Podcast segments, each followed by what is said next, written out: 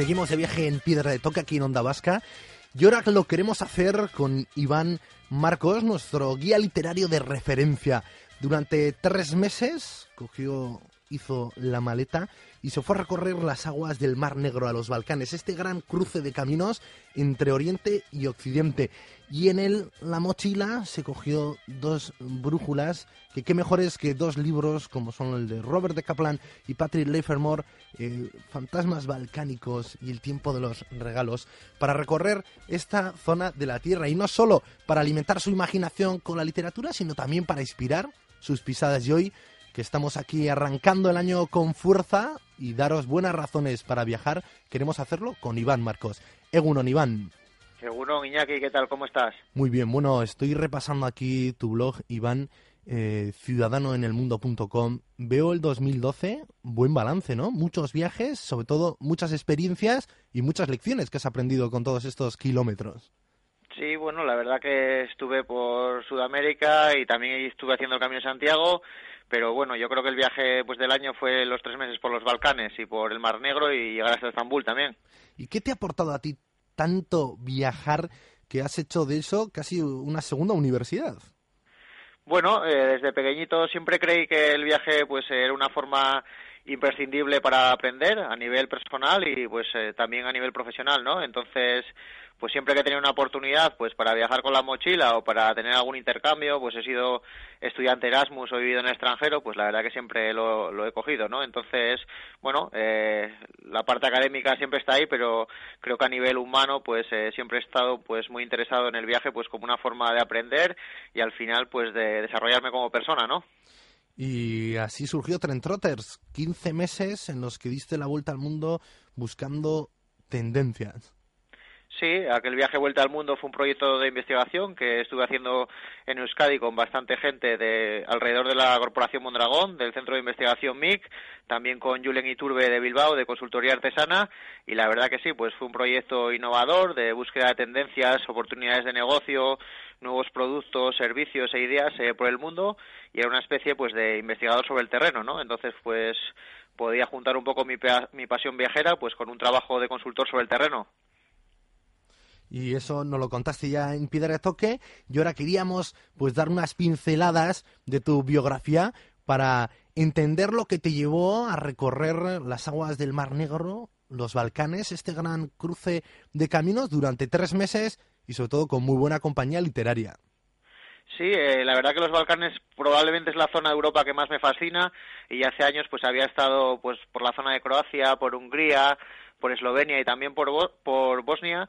Y bueno en aquel tiempo pues eh, tenía el libro de referencia pues tanto los fantasmas balcánicos como rumbo a Tartaria de Robert de Kaplan. Y pues hace unos cuatro o cinco años eh, llegó a mis manos pues eh, la trilogía inacabada del gran Patrick Lefermore con el tiempo de los regalos y entre los bosques y el agua.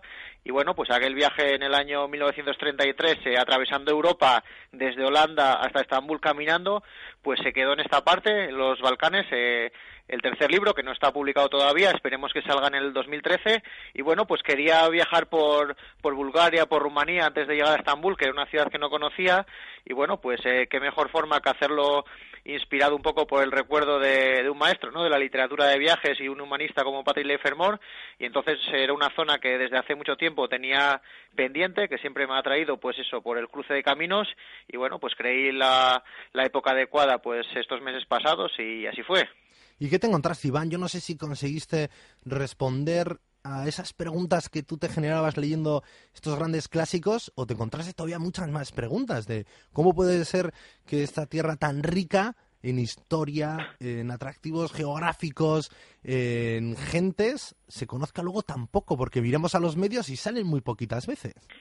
Sí, la verdad que esta zona, la verdad que es como una especie de Finisterre oriental, ¿no? De, de la vieja Europa y pues lo que siempre dicen algunos de estos libros es que pues aparte de ser una especie de polvorín ya desde los tiempos eh, lejanos no pues eh, sirve como un cruce de caminos entre viejos imperios no como puede ser el imperio austrohúngaro el imperio otomano y también pues con el imperio ruso no pues por ejemplo una zona como Transilvania en Rumanía pues eh, hasta no hace más de un siglo pues pertenecía a Hungría no pero después con los conflictos de la Primera y la Segunda Guerra Mundial, pues esta parte pasó a Rumanía, entonces eh, también se nota mucho la influencia también pues del Imperio Otomano, ¿no? Pues los turcos están ahí y hasta hace también bien poco, hasta la Primera Guerra Mundial, pues era uno de los principales imperios del mundo, ¿no? Entonces, yo creo que los Balcanes se nota pues eh, de forma muy intensa ese cruce de caminos, ¿no? De, de viejos imperios, de culturas, de religiones y como una vez me dijo un profesor, un viajero inglés, pues eh, en esta zona de los Balcanes que engloba no solo la antigua Yugoslavia sino también pues países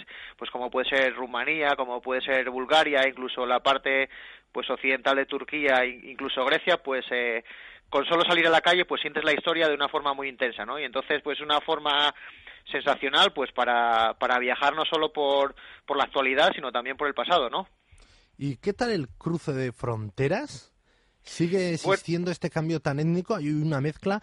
¿O también esta globalización que nos va llegando a todos los rincones? Allí también se nota y en positivo, que al final se han ido tendiendo esos puentes, como el de Mostar que hace poco comentábamos, y también, bueno, pues el tiempo ha ido apaciguando todo. Bueno, eh, la verdad que bueno, las fronteras siguen siendo fronteras en muchos países, ¿no? Y pues tanto los policías como los militares eh, prácticamente tienen la misma cara en, en muchos países, pero bueno, yo creo que sí se nota, por ejemplo, pues cuando llega a Macedonia, pues paseando por la parte vieja es prácticamente como estar en, en Sarajevo, ¿no? Y después pues caminas unos 200, 300 metros y te encuentras pues una parte mucho más occidentalizada, te encuentras resquicios también pues de la arquitectura soviética, ¿no? Entonces, eh, la verdad que, por ejemplo, en Transilvania, ¿no? Pues te encuentras mucha influencia de centroeuropea, la arquitectura y todo. Entonces, la, la, intensidad del viaje por esta zona es que los contrastes son inmensos, ¿no? Entonces, eh, yo creo que en Europa Occidental, a pesar de la riqueza histórica y cultural, en el día a día en la calle está todo mucho más homogenizado, ¿no? Entonces, los Balcanes para, no sé, un tipo de viajero como yo soy, pues creo que es una, una experiencia sensacional, ¿no? Para vivir emociones, gentes, contrastes, culturas,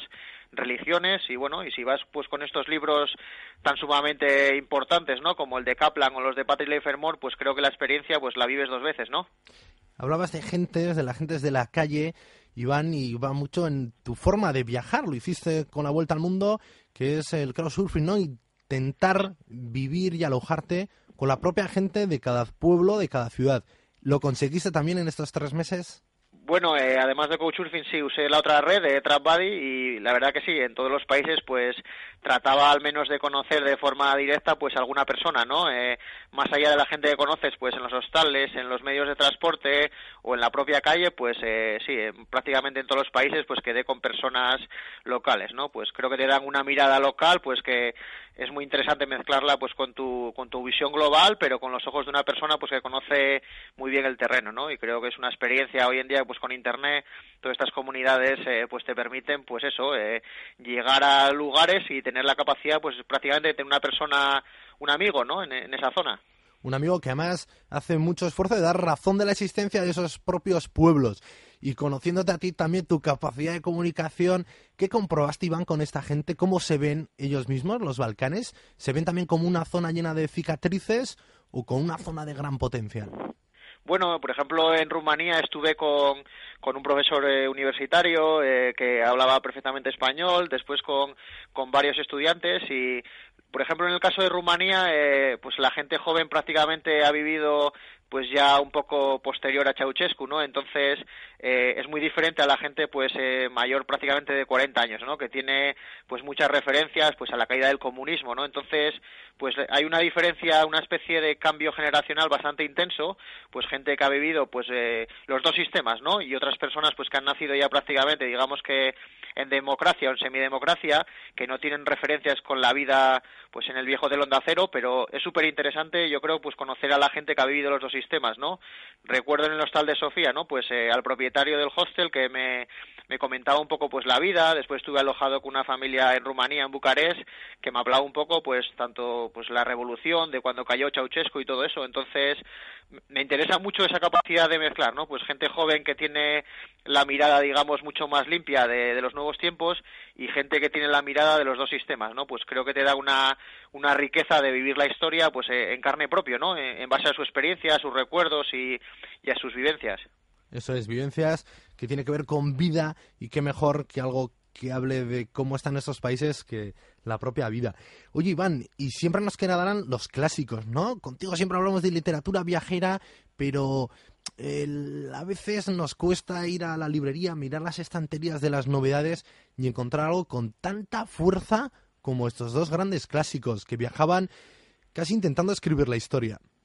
Sí, yo, bueno, ya sabes, leo un poco de todo, ¿no? Pero la verdad que me encanta mucho el tema de la historia y la literatura de viajes con gente clásica, como puede ser, pues, eh, Fermor, o puede ser Kaplan, o Colin Tubron, o el propio Manuel Leguineche de aquí, o, no sé, creo que nos da una mirada que, que, como dices, pues apenas sale ya los medios de comunicación, entonces es un viaje que te lleva, pues, eh, a conocer la historia, la geopolítica, la sociedad y bueno, eh, como siempre te digo, creo que leer a esta gente pues es una, una base y una dosis muy fuerte de humanismo, ¿no? Entonces, eh, la forma, en mi caso, de inspirarme, aunque tengo un blog y escribo, pues siempre acudo a la literatura, ¿no? Pues tanto por por la longitud de los textos, eh, porque necesito la calma, la pausa para para asimilar tantos conceptos y todas estas cosas, pues la verdad que yo considero la literatura cada vez mucho más fundamental, ¿no? Para entender ya no solo la propia vida, sino el pasado, la historia y en cuanto al viaje, pues creo que, no sé, eh, los, viajeros creo que debemos acudir no solamente a los medios digitales, sino tener la calma y la pausa, pues para leer buena literatura, ¿no? Como puede ser el caso de estos libros de Kaplan o de Fermor. Muy bien, pues te cogemos con muy buen gusto esta invitación de acudir a los libros para inspirar estos viajes y sobre todo para entender lo que sucede por el mundo y además nos apuntamos viajaaprende.com que es uno de tus blogs sobre literatura, sobre viajes, sobre libros y ciudadanoenelmundo.com. Sí, y bueno, Viaja Aprende es el de temas de empresa, es el de leer y viajar, el de que hacemos reseñas de literatura de viajes. Cierto, leer y viajar, así es, que ya me pierdo navegando en tu blog con tanto contenido. Leeryviajar.com, que además he de decir que es una referencia de lujo que usamos y mucho en Piedra de Toque. Pues nada, Iván, es que ricasco por acompañarnos hoy y nada, que tengas un 2013 por lo menos tan intenso como el 2012. Venga, Iñaki, gracias, un fuerte abrazo. Hasta un la abrazo. próxima. Cuídate, hasta luego.